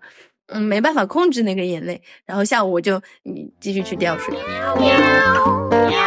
OK，那么第七个问题，一次勇敢的尝试。勇敢的和年度心动对象单方面的心动关系变成了雇佣关系。我的这位年度心动对象，我一直会觉得我们两个生活不不应该有交集的，就是他是一个大我很多岁、事业有成的人。然后呢，我们两个人没有什么工作上的交集，线下见过一次面还是两次面，后来就莫名其妙的在一些聊天里面，就是我联系一下他，他联系一下我之后，就变成了偶尔会说话的朋友。但是呢，我又会觉得这个关系非常的容易消散，所以呢，我就在想，能不能有什么机会跟他有更深度的合作，让这个人在我生命当中停留的久一点。嗯，所以我在年底的时候就问，在工作上有一些合作的机会，我们也就顺利的开启了这个合作，并且顺利的夭折了。我为什么？那个东西我给了他之后，他就开始忙自己生活上的事情了，他就去带孩子了。然后我们到现在也没有再联系过了，因为我又接到了别的活儿，我也希望他不要联系我，因为我也没有时间 做他的活儿。我好好像很久没有争取，就是很想要一个什么东西，然后去争取过了。然后我觉得这个事情是我想到了，然后就去做了的事情，所以我觉得还蛮不错的。Anyway，所有的关系都是我单方面的关系哈，现在在这里有一个声明，免责声明，所有的关系都是我自己臆想出来的。但是我觉得就是这种自己想要留下一个什么东西，或者创造一个什么东西，然后就去做了这个事情，还是还算蛮勇敢的。分享一下我自己在医院挂水的经历嘛。大学毕业之后很少很少生病吧，然后也没有在大城市的医院里 挂过水，所以就是这一次是真的因为没办法，双肺感染，左肺有为肾，所以就不得不不去挂水。这一次我就我就很想自己一个人面对这件事情，就是不想要有人来陪我，是因为。我会把它跟我以后的生活联系起来，因为我是确定不结婚嘛，那我肯定有一部分时间是要自己一个人去解决问题的，所以我就想说，那就一个人就生病的话，你最先想到的肯定是想要有人照顾，而且我妈妈劝劝我结婚说的最多的一点也是，你生病了，你一个人该怎么办？所以我这一次就特别想尝试一个人去面对生病这件事情。哇哦！所以自己去医院，一方面是想尝试一个人去医院这件事，另一方面也是怕有人到医院来看我的话，可能会被感染嘛。因为当时在医院的那个地方，其实有很多发烧的，这肺炎啊，什么呃，什么甲流啊，乱七八糟，就是都是传染性的疾病。我也很怕我的朋友如果来的话，会会。感染，所以也不也不希望有人来。在这种背景之下，就一个人默默的挂了七天水。但是，嗯，哎，我也不知道这个算不算勇敢。就是，呃，我说一个好笑的事情吧。前三天我挂了有一个，暂且叫它试剂吧，叫做大蒜素。我真是服了，这个东西呢，它要兑一百毫升的那个葡萄糖，所以它挂的速度非常的慢。它挂进去之后呢，就会散发出一股蒜味，而且它在血液里面的时候会刺激你的血管，你的你的血管会非常的痛，它又不能速度太快，所以就导致那个挂水的进度被大大的拖长。我第一天挂了挂了八个小时，第二天挂了九个小时，第三天挂了七个小时，我终于受不了了，所以我就鼓起了勇气，非常勇敢的对医生说：“医生。”我感觉好多了，我可不可以不要再挂大蒜素了？我本来想医生可能会拒绝我，就是呃是咱们这个不是都要遵医嘱嘛？怎么能对医生提要求呢？对吧？结果医生说行呀，那就不要挂了。我就很震惊，我就想着这个东西这个玩意儿真的是不想挂就不挂，它莫非它是一种安慰剂？它不好说啊，反正大蒜素挂起来真的是很痛的。因为我我记得我有一个。同事他说自己二零二四年的一个愿望是要自己一个人去吃一次海底捞，然后啊啊对，但是我觉得他的出发点跟你的想法是一样的，就是当我提前去面对一下一个人的生活之类的，嗯只不过是他用吃海底捞这个载体。但是对于我们我们这种来说，我觉得这是非常正常的。对，我也觉得很正常，因为一个人做的事情，我其实都已经挺习惯一个人做这做那的，但是一个人生病可能是第一次。但但我其实也并没有完全完全一个人，因为我挂水的时候太无聊了，反正也会也会找人聊天。对我，我还有一个疑问，就是当你的朋友这样选择的时候，因为 anyway，对我们以后可能都是会一个人嗯要去生病医院挂水的，就是你会希望你的朋友给到你什么样的安慰呢？以我的挂水经验来说，挂水的时候最怕的呢就是无聊，所以可以跟朋友打个电话吹吹水，嗯这样就很好了。我当时挂水的时候，其实有跟马老师打电话，他在跟我讲一些 哲学理论。我也给你打了，啊哦，就是你你在跟朋友聊天的时候，就是随便聊什么，讲故事啊，或者是念书啊，什么乱七八糟都可以，嗯时间就会飞快，然后就会整个过程会幸福很多。嗯，就是远程的陪伴也是 OK 的。我之所以让你们两个先讲，是因为我没有找到具体很具体的答案。我嗯当时对着这个问题，我写的是，就是说，因为我一般如果害怕面对某一件事情的话，我就会直接放弃，我根本就不会鼓起勇气去尝试。但是小歪的那个又不太一样，他并不是害怕，他只是在关系上面就是自己有。嗯，然后你的是我是被迫的我。我觉得也不完全是被迫，就是听你讲了之后，应该还是自己有意的去这么尝试。刚刚小白说那个他同事要一个人去吃海底捞这件事，我就发现我经常自己一个人做这种事情。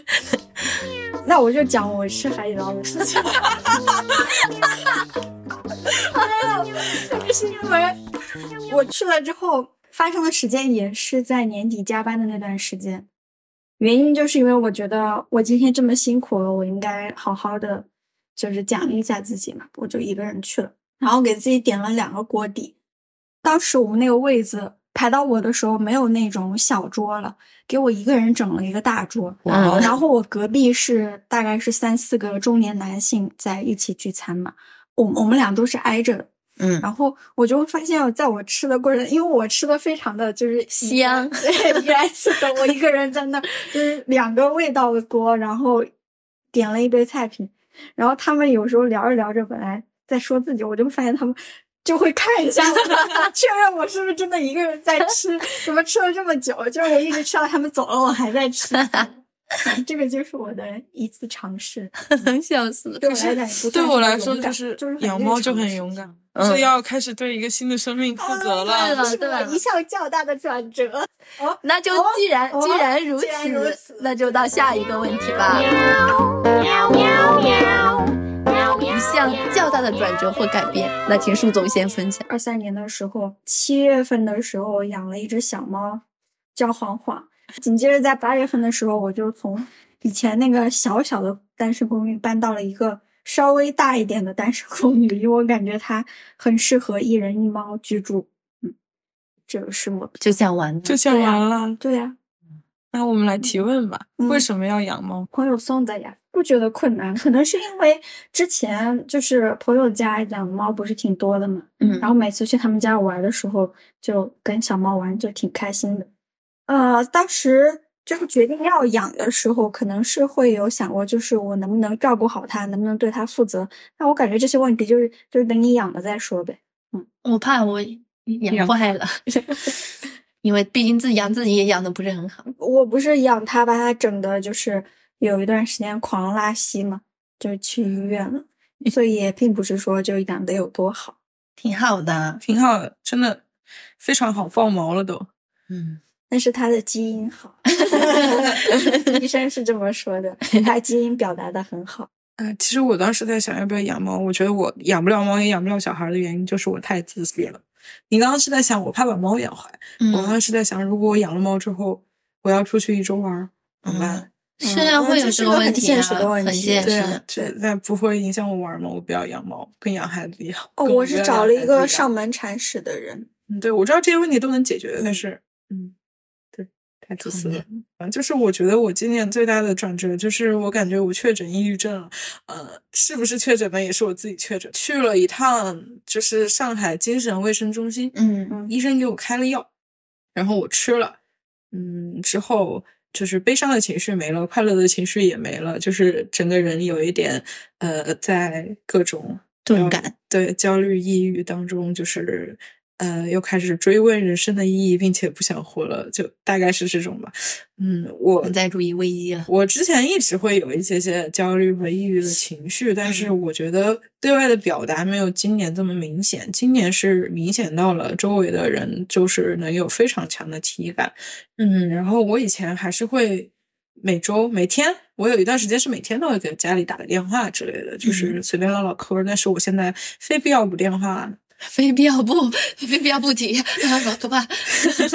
然后也会经常就是别人给我打电话，我们挂掉，就是不太想交流，很封闭，且到目前为止没有找到什么解决的办法。就是我会发现，当我投入去喜欢一个人的时候，我的状态会好一点。这也是为什么我给自己找了一个，嗯。我都不确定，就是虽然我刚刚一直在讲他是心动对象，但是我觉得他只是一个载体而已了，他只是我投射我自己积极感情的一个载体，而且很需要这么一个东西来让我能够就是持续喘气活下去。然后就是可能我今年改变是这个样子了，但是我到现在没有找到非常好的解决的办法，除了吃药之外。你今年不是开始规律运动了吗？这也是很神奇的一件事情。我在规律的运动之后，我就变，我就开始规律的暴食、暴饮暴食。然后，你的暴食程度是什么样？我的暴食程度就是晚上十一点会吃掉两个大的面包、两包玉米片，然后吃掉四个蛋挞，还会喝两罐可乐的那种，是正儿八经的暴食。这为什么呢？是因为平时压抑了食欲吗？我有一次就是能够非常具体的体会到自己在暴食的，嗯。情况下是我们那个时候在广州开那个大会的时候，本来我们在布置会场嘛，非常快乐，就是因为很大的两千人的大会场，控台在放粤语歌，然后我们没有人在广州，我们周围的那些人就我们就一一一起在哼那个粤语歌，然后再往那个座位上摆那种伴手礼什么的，突然控台的音乐。被切成了我们那个大会的预告，然后我老板的声音就出来了，然后我的心情立刻立刻立刻就跌到谷底，就是会觉得天呐，我到底在做什么？我为什么要为这样的场合来做这样的事情？然后我就停下手上的事情去吃东西了。我觉得暴食特别容易在情绪不好的时候发生。我觉得我当时就是会感觉到，因为我做的事情没有意义，所以。我就去吃一点吧，就 是这是我的日常嘛，做事情没有意义，还要加班。他刚刚说在那样一个会场做着这样的事情，我我感觉，嗯，你说我们的工作日常对呀，就是我我也是这种感觉，每天都是这种感觉。因为我们伴手礼里面有一个薯片特别好吃，起码是好吃的呀，它真的很好吃。然后我应该那那个时候我就立刻停下手上的事情，然后拆了五包那个薯片把它吃完了。但是我当时就会觉得哇，太没有意义了，所以我要往嘴里塞点东西。可是我觉得暴食完了之后胃很不舒服，是会很不舒服，而且我胃本来就不好，它会就是我都不会催吐，它会自己吐。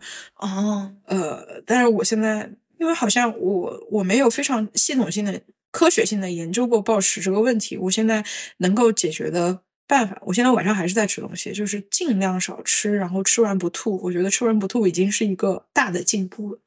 少吃点吧，嗯，尽量争取，嗯，不知道啊，希望明年会好一点。可能辞职辞职之后会好，辞职之后应该会好的。好，我我的转折就是就是就是有一个转折，娇 娇羞，就是分手了。对，对什么呀？对，其实分手我觉得挺好的。今年四月份的时候，跟前任分手了，然后分手之后意识到上一段关系里面 存在非常多的问题，真的是分手之后才意识到的吗？啊，其实分手的过程里面有意识到是存在很多的问题的，但是我是一个不太好意思分手的人，虽然说我以前的恋爱都是我主动分手的，但是我分手之前总会经历非常大的挣扎，我觉得我很难去做。特别伤害一个人的事情吧，所以我就很很难说出分手。反正这这一段感情也持续了挺久的，有两年左右，嗯，已经算很久了。但是可能从一开始里面就有很多的问题，而且我就觉得我一直在努力的美化对方，为了让这段感情能继续下去，嗯，同时为了不伤害别人而让自己。吃苦，不好意思这么说。嗯，反正最后终于跟大家提了分手吧，然后就结束了。之后后面就认识了新的朋友，现在就觉得挺好的。我就是马老师嘛，我说一下好了，就是跟马老师一起的话，我会觉得是完全没有没有负担的去喜欢对方吧，可以这么说。可能我以前的以前的感情里面都会努力的去找一些原因，找一些嗯让我会更加喜欢对方的因素要素，但是我觉得马老师我就没有刻意去找原因，就是就是觉得挺喜欢他，嗯，对，然后我感觉我们两个呃就是想要建立的关系也是一种比较平等的、互相尊重的关系。刚开始是说以以朋友的方式相处嘛，也不去限制对方的什么交友啊之类的。嗯，这种就是我我会觉得我们之所以要尝试这样一种关系，其实也是想要去给对方一种更大的空间和自由吧。因为其实谈恋爱有的时候，嗯，它是一种亲密关系，但是有的时候也会在某一种程度上也会限制对方的空间。就是两个人太接近之后呢，其实。你的圈子会小，然后你跟别人的接触可能也会变少嘛。但我们会想要尽量的避免这种事情发生，所以刚开始就没有说这一定是恋爱关系嘛。但是当我们开始以这种方式开始的时候，你会发现是有困难的，就是很难。比如说你的朋友问你他是谁的时候，你会比较难以解释嘛。是我的一个，就是这是我的一一个朋友，但是大家大家本来 对于对对于朋友跟。呃，男女朋友已经形成了非常明确的定义。那如果你说这是我男朋友啊，大家立马可以理解你们的关系。但是你是说这是我的朋友，然后就好像是一种比较比较模糊的事情，很难解释，就会面临这种问题。所以你你现在的指代是什么呢？指代是什么？就是如果别人问起来的话，你如果我现在就直接说是我男朋友，省事一点。OK。我觉得，我觉得现在也不必不必纠结男不男朋友这件事 情了。就是我我我觉得最主要的一点就是想想要给对方更大的自由，这这这件事情，就是我会觉得，比如说他想要去其他的地方，嗯，他想要追求他想做的事情，要去一个很远的地方，没有问题。就是我我会希望不用太顾虑我的感受，完全给他选择的自由，这种感觉。嗯，就是因为这个题就是比较大的转折或改变嘛。我思来想去，应该最大的转折或改变，呃，诚实点来讲的话，就是这个。因为因为跟马老师在一起之后，我的生活确实发生了很大的、很大的、很大的改变，文化能力大大的提升。这么说吧，有点不尊重年年轻人，但是还是年轻好呀。为什么？年轻人的体力好呀？什么意思？年轻人的文化体力也会好一点呀，嗯，确实所以他带得动你，嗯，有道理。你像就是三十多岁再让我去洗胶卷，我就会觉得很累。拍照片如果有一个更简单的方式，我为什么要用胶片机去拍呢？对，我觉得是不是大概是这种吧。就是比如说，如果我可以在电脑上看电影，我为什么要去电影院呢？但是你还是会去电影院啊。我的文化体力还没有消退到那个程度。倒数第二个问题是，二零二三年一件放弃的事。我放弃的事跟小歪在做的事刚好相反。小歪不是今年恢复了运动嘛，对吗？对。我我我今年放弃了运动，我也放弃了运动，是吗？所以我经常生病，年底了，生了三场病了。对，因为去年还有借口或者是理由可以找。嗯。就是我上半年，上半年咱们都被封着，封控的时候。正是运动的好时机呢啊！谁封控的时候运动？我呀，我封控完我就没时间运动了。对，就是因为我从二零二零年没有运动，就是因为封控。嗯，当时就想着，那从二零二三年再再开始复健呗。然后到了今年一年下来都没有复健成功，而且到了年底基本上就放弃了。我呃，就是本周的工作日，我本来是约了两节舞蹈课嘛。嗯，好，因为之前就是我还年轻的时候。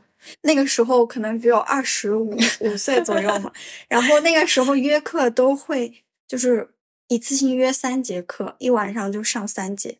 然后我这次有个很明显的变化，就是我上完那一节课之后，我是感觉到我膝盖不舒服了。然后我就觉得可能真的是年纪到了，因为以前别人不都是会说跳舞很伤膝盖什么的，嗯，当时完全不觉得啊，我觉得我觉得哇，我每次三个小时狠狠的干，对，干没问题。我现在体会到了，真的不行。然后第二节课我就直接翘了，嗯，感觉要对自己的身体还是要注意一下。你们放弃的事情是什么？我今年放弃做一个听话的好孩子，因为我以前太听话了，所以今年 显得不那么听话。我可能做了二十多年听话的孩子吧，所以开始不听话之后，我爸妈就非常的接受不了，觉得我进了什么邪教。哦，然后我妈甚至说：“你这么多年书白读了，白读了，早知道你变成这样，就不送你去读书等等类似的话。”一方面是父母的话，我现在是不怎么听了，但是我还是没办法特别好的处理我跟他们之间的关系，所以就导致我们的关系非常的糟糕。另一个方面其实是领导的话，我现在也不怎么听。比如说他让我干什么东西，我我就会跟他争一下。就是这个到底是不是真的这么着急？然后可不可以这样？可不可以那样？我会现在会问一些问题。他让我加班的时候，我也会呃，就是跟他争取一下能不能不加班。啊，像我以前的话，他说什么我就说，哦哦，好的好的，嗯，行行行。但是现在我还是会跟他再多商量一下，就是变得不那么听话了。所以就是放弃做一个听话的好孩子这一件我二十多年来一直在做的事情。嗯，就这样吧。当然，我也放弃了运动，希望二四年可以 运动起来，因为我觉得保持一个健康的身体呢是非常重要的。像我今年不，我二零二三年就生了很多的病，从十一月初开始感冒，到十月底甲流，到十二月肺炎，再到现在又感冒。这个是这个好多年来没有出现的事情。这个是因为工作太累了，真的。嗯，也跟我长期不运动应该有点关系吧。就是希望明年我可以离这个有毒的工作远一点，多多运动吧。我的答案是我放弃了原生家庭。然后我如果更精准的讲一下，是我放弃了为我父母的情绪而感到抱歉。嗯嗯嗯嗯。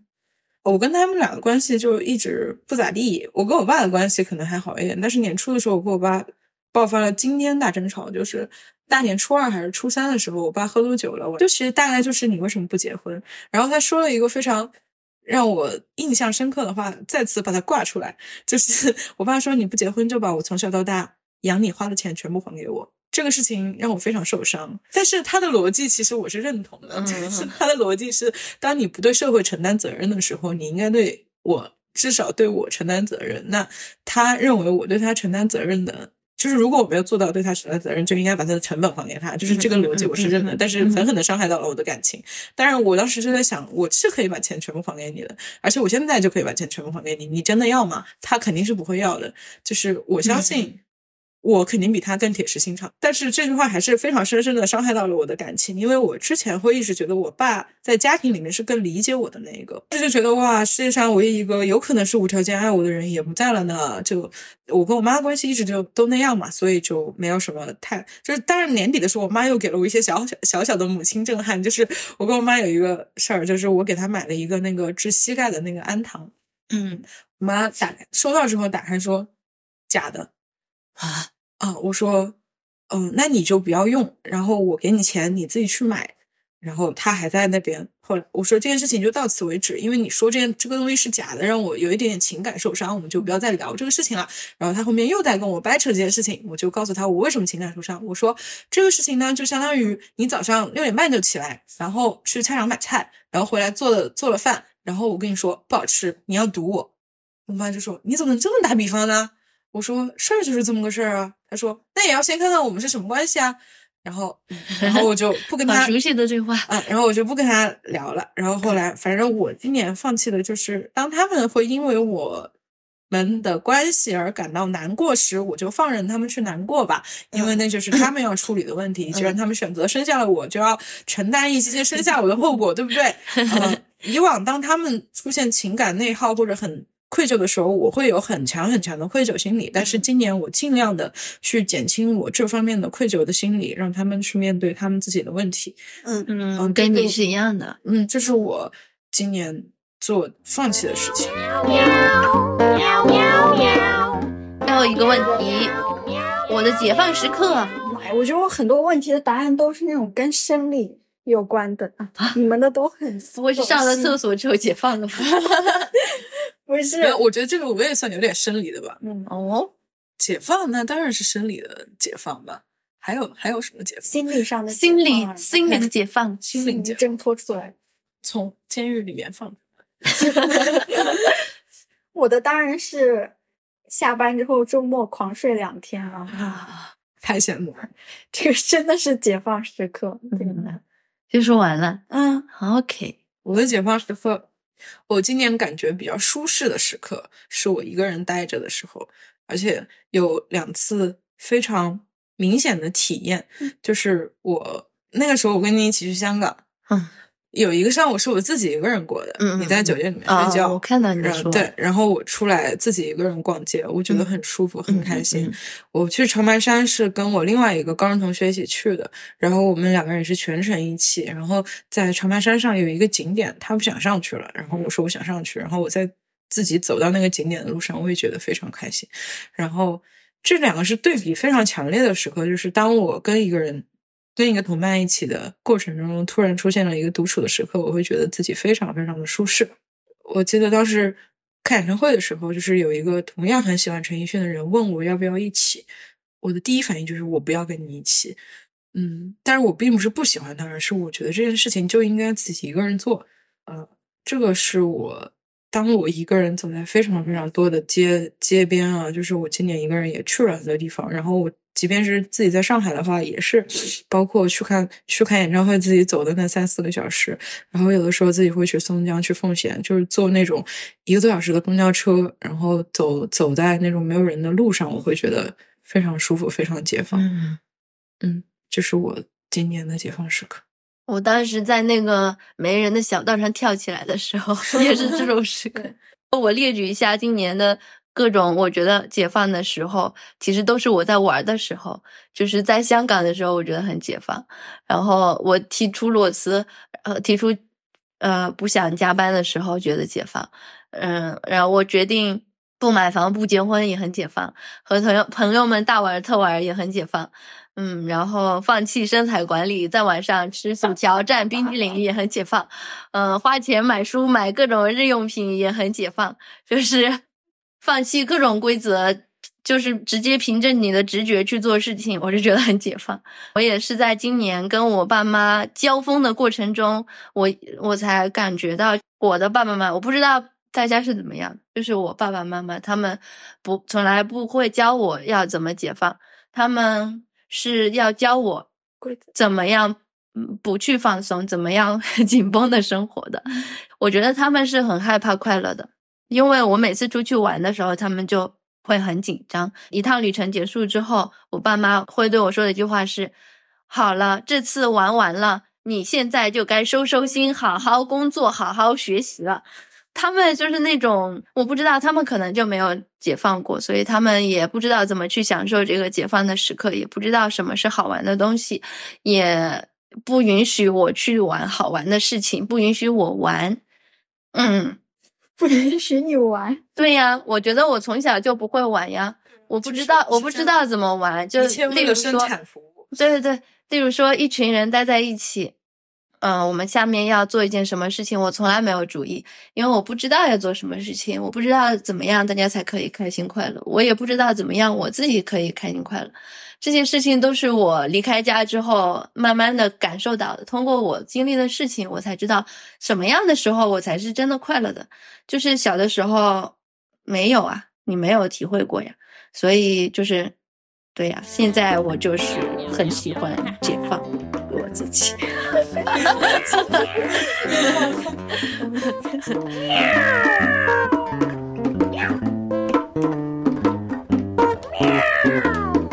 好，以上就是我们的今年的十个问题。那么，我也特特别贴心的为我们的嘉宾和我们的主播树景准备了两道附加题。第 一个附加题是新的一年对彼此的祝愿。其实，嗯、回溯一下我们上一期节目，我们的附加题里面有对自己二零二三年的期盼我已你们还记得你们说的什么吗？忘了不记得了。小歪说的是你要达到你的攒钱目标，嗯然后你要结束你这个工作关系。没有结束。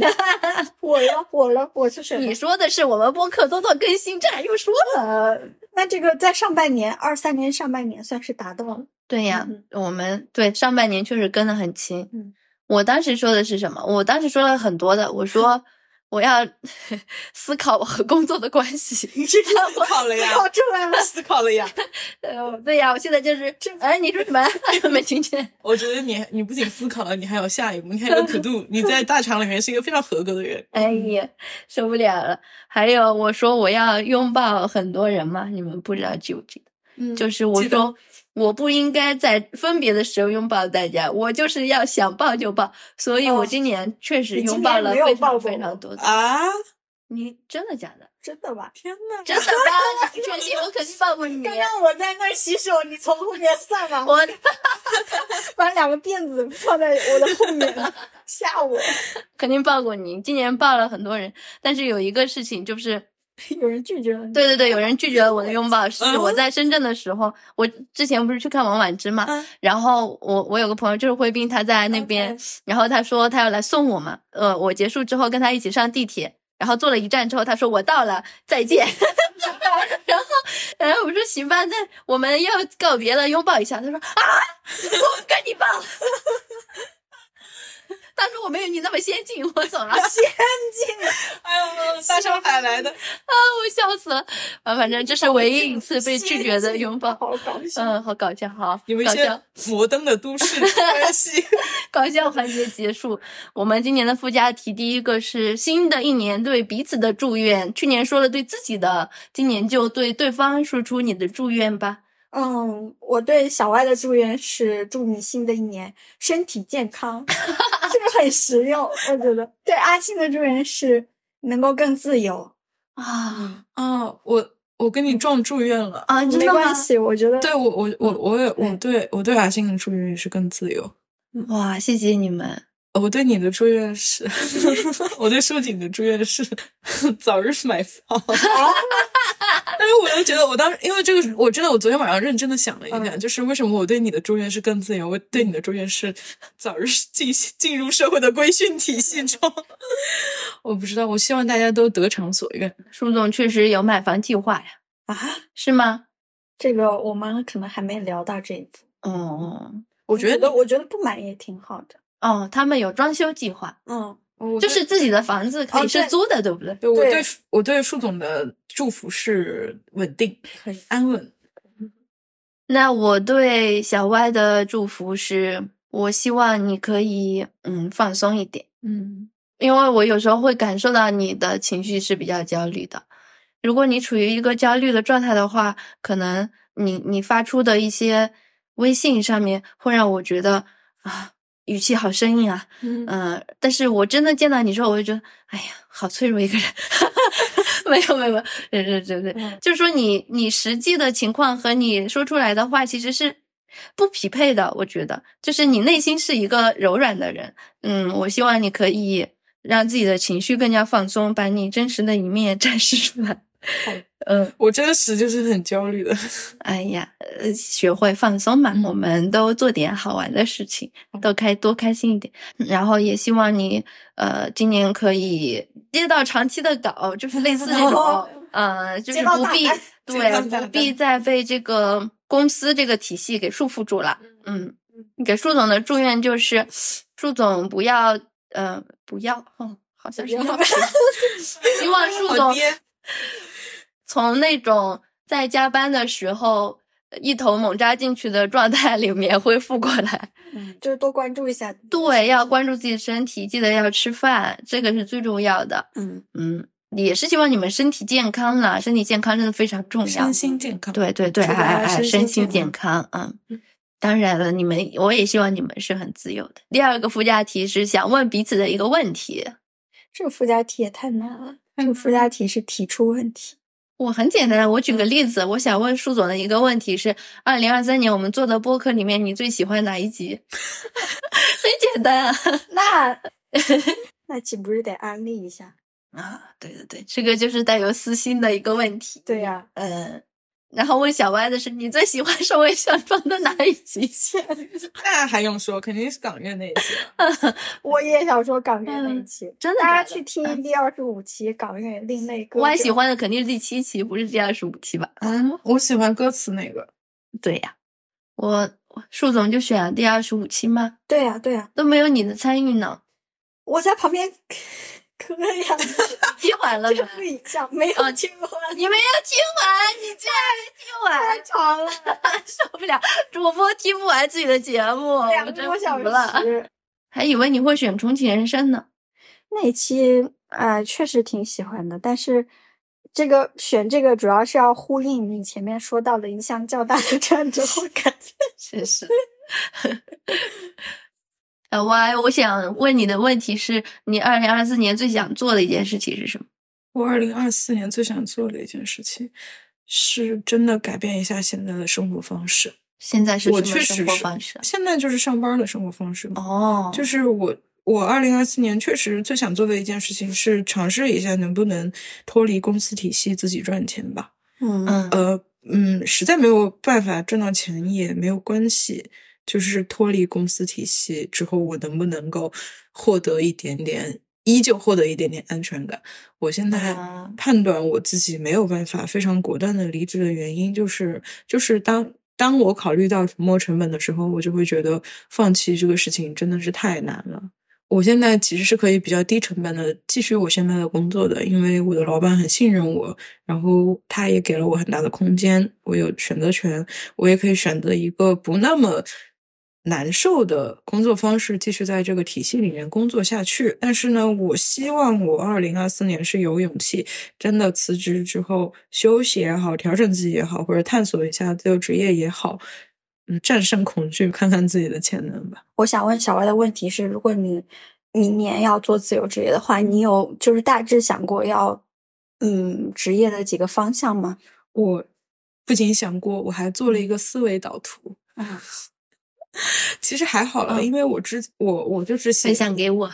我我就是写东西嘛，在我的计划里面，我元旦的时候就应该把我的作品集和简历更新了，但实际上也并没有。你的作品集是什么？是就是你发表过的文章吗？对稿件啊，或者说是报告类的东西嘛，我以后可能就是会比较想要找一个呃可以远程上班的岗位嗯的基础上，再去接一些兼职的文章或者报告的写作，嗯然后在此基础上，我不知道会不会去成立一家自媒体，但是我觉得我应该做不来，因为我对外的分享欲其实并不是特别高。嗯呃，所以我觉得我的性格不太适合做自媒体，但是可能是可以做一些。当我战胜了我的社交恐惧之后，我可能是可以做一些教练类的工作的，就是这是我自己想的，但是具体怎么去实行，我还没有特别清晰的规划。嗯因为如果我真的离职的话，我还是希望我能够有三到六个月完全放松的时间，因为我真的太不会放松了。只是希望能够尽早的脱离，有勇气脱离公司体系，有勇气放弃。嗯那我对阿星的问题是：你对画画下一步有没有什么野心？我像有野心的人。舒总问的问题都好 J 啊！哎呀，你说到这个问题，我突然想到，我今天还在跟马老师聊的，呃，昨天晚上跟他聊的一个事情，因为他说他想去学人类学嘛，嗯他觉得这个是他非常感兴趣的一个领域。他问我有没有想学的专业，我说我之前想学艺术史来着，但是我后来发现我对艺术史的兴趣好像是假的，就是可能是我创造出来的一种兴趣。嗯真正去接触了真的学艺术史的人，去听听说他们的经历之后，好像也没有那么强烈的兴趣想要去做这件事情。然后我再仔细一想，再努力的想一想，哦，我最喜欢的事情就是画画，所以如果有机会的话，我可能其实今年也有跟舒总一起聊过，就是说想去学一个插画的专业嘛，但是我就觉得这个事情离我太远了。就是我是想一想，但是我不知道会不会做。我还是对自己的怀疑居多，就是做什么事情我都会先怀疑自己，然后可能这个事情就不做了。我不知道，如果要学插画的话，可能需要有很细致的计划吧，但我又不是一个擅长做计划的人，所以说有什么野心呢？我我以前我可能还会坦然的说，我希望今年我在画画方面呃，可以真的有原创能力。但我我发现我就是这种话越来越难说出口了，因为我每年都做不到，就是只能说是一个可能给自己一个可能性吧。如果有机会的话，我想去学学一下插画。我没问题，我呃，我先问苏总一个问题，就是我对你这个人的好奇，就是我觉得你是一个很稳的人，稳，对，就是就是看起来很有安全感的人，很有安全感，我第一次，所以我我想问一下，你有没有想过你的安全感是来自于哪里的？为什么好像你遇到什么事情都不是很慌的样子？哦，好像是有人这么说过。如果这么说的话，我觉得 我感觉可能是跟原生家庭有关系。唉，对，因为 因为我是刚刚我们聊的时候，就是你们在讲你们自己跟父母的关系的时候，就是想要自己嘛，然后就会发现是有一些区别的嘛。比如呃，阿星的妈妈会，他们可能自己不太知道需要放松这件事，然后也不会要求你放松。然后我就反过来想了一下，我的父母对我的要求是，就是要过得开心快乐。我爸妈也是这么也是跟我说的，但他们理解的开心快乐是结婚生子事业有成，大城市买房把我接过去啊！标准答案来了。哦，嗯，但是我妈妈她想的问题是类似于就是，嗯，你在大城市如果稳定了有自己家的话，呃，我不一定要过来，因为我可能会打扰你现在的生活。就是他，我妈甚至会觉得，对我会打扰你的生活，所以你应该买两套房啊。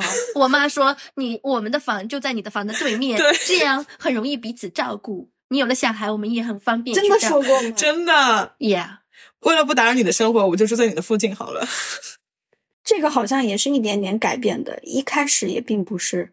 他们可能也并不是这种想法。后来我感觉，我感觉就是小外说的那个课题分离，我并没有起到什么作用，是他们自己某一天或者某个阶段自己想通了。对啊，我觉得这个就是把孩子从自己的生活里面剥离出去了。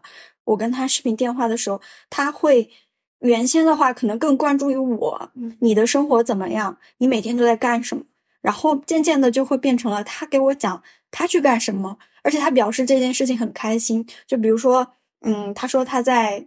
工作的就职场的范围内交到了一些新的朋友，就是跟他工作的单位不是离得比较近的那种，但是大家就是在一个医疗体系下面嘛。然后他说跟他们一起出去旅游感觉非常好，因为大家都不是那种会出去玩的时候谈论你的，呃，就是你赚了多少钱呀，你房子买在哪儿啊，你孩子怎么样啊，就是大家都不谈论这些实际的东西。然后我看了一下他发过来的，就是。他跟这些朋友出去玩的一些小视频啊什么的，他们就是像孩子一样在那个草地上面打滚，就是是真的打滚。他会在草地上翻跟斗，然后把那个视频发给我，然后说他玩的很开心。就是所以我就觉得他某一种程度上就是又回到那种小孩一样的，就不太考虑那种现实的问题了。这好健康的妈妈，真好，只能说羡慕了。嗯，好。好，学不来。下一个，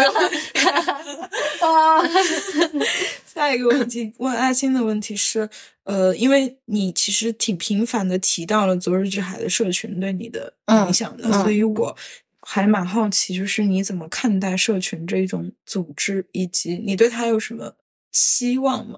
嗯，然后你会怎么处理这种性质的关系给你带来的失望呢？我觉得他提的是二三十年，对你来讲可能也是比较重要的一个。我倒是不会这么系统的想问题，就是因为我我我其实是关注自己的感受要多过它到底是一个什么东西，它是有什么机制，以及它将会带来什么 这些问题。就是我从自己的体验出发，我会觉得昨日之海的呃海友们。就是就像我之前在节目里说的一样，他们给我的感受是每个人都特别的真诚，都很好相处。我跟他们之间也没有什么利益关系嘛，大家都是因为 互相欣赏而走在一起。我非常喜欢听他们聊天，就就是因为这种特别特别真诚的互动，就让我感觉很好。怎么处理？可能会带来的失望，我从来都没有想过 他们会让我失望吗？啊，就是社群，因为它是人连接起来啊，如果你原先很稳定的那个社群，你会觉得这十几二十个人大家都很稳定。嗯，如果说其中就万一哪一天这个社群里面发生矛盾了，嗯，我不知道要怎么处理，我不会处理，我根本就不会处理这种事情，我一般会放弃处理。我觉得社群会成为一个很常态的，就是可能在我们日后的生生命体验当中，会成为一个非常普遍的关系形式。嗯尤其是当我们选择不结婚、不生育的时候，嗯社群应该会成为很多就是情感支持，包括实际的生生活支持的来源。嗯但是我首先第一，我现在没有找到这样的社群。我觉得你在你已经就是找到了一个哦就是自己能够非常好的融入的这这样一个社群。但是你如果说我以后的生活要跟他深深绑定的话，我对这一点还是存疑的。就是我跟还有之间的关系，只是说，如果说我们有机会见面，大家一起吃个饭，会觉得非常开心。然后大家交流的过程里面，你会嗯觉得哦，我又学到了，就是这种这种感觉是很好的。但是并没有说要打造那种互相依赖、彼此支持的关系。所以我觉得，嗯，也不会涉及到后面就是失望啊什么的，因为你并没有在他身上放多少的期望，就是正是因为你没有多少期望，你才能收获到很多意料之外的东西。所以可能，所以这还对我来说定义的那个社群跟嗯我们说的我们以后可能需要就是生活里面需要的那个社群还是有差别的。嗯无欲则刚，你知道吗？哦，对，是这样的，无欲则刚。嗯，我永远不要给别人提要求。那我们穿上我的拖鞋，那我们这一期节目就录到这里啦。大家拜拜。OK，拜拜。拜拜。饿死了。买。